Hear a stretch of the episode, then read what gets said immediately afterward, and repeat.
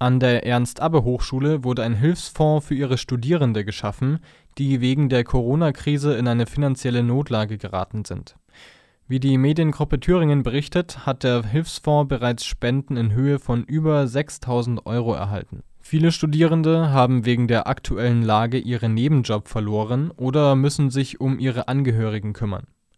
Sie sollen durch den Hilfsfonds entschädigt werden Aufgelegt wurde der Fonds durch die EAH und ihren Förderkreis.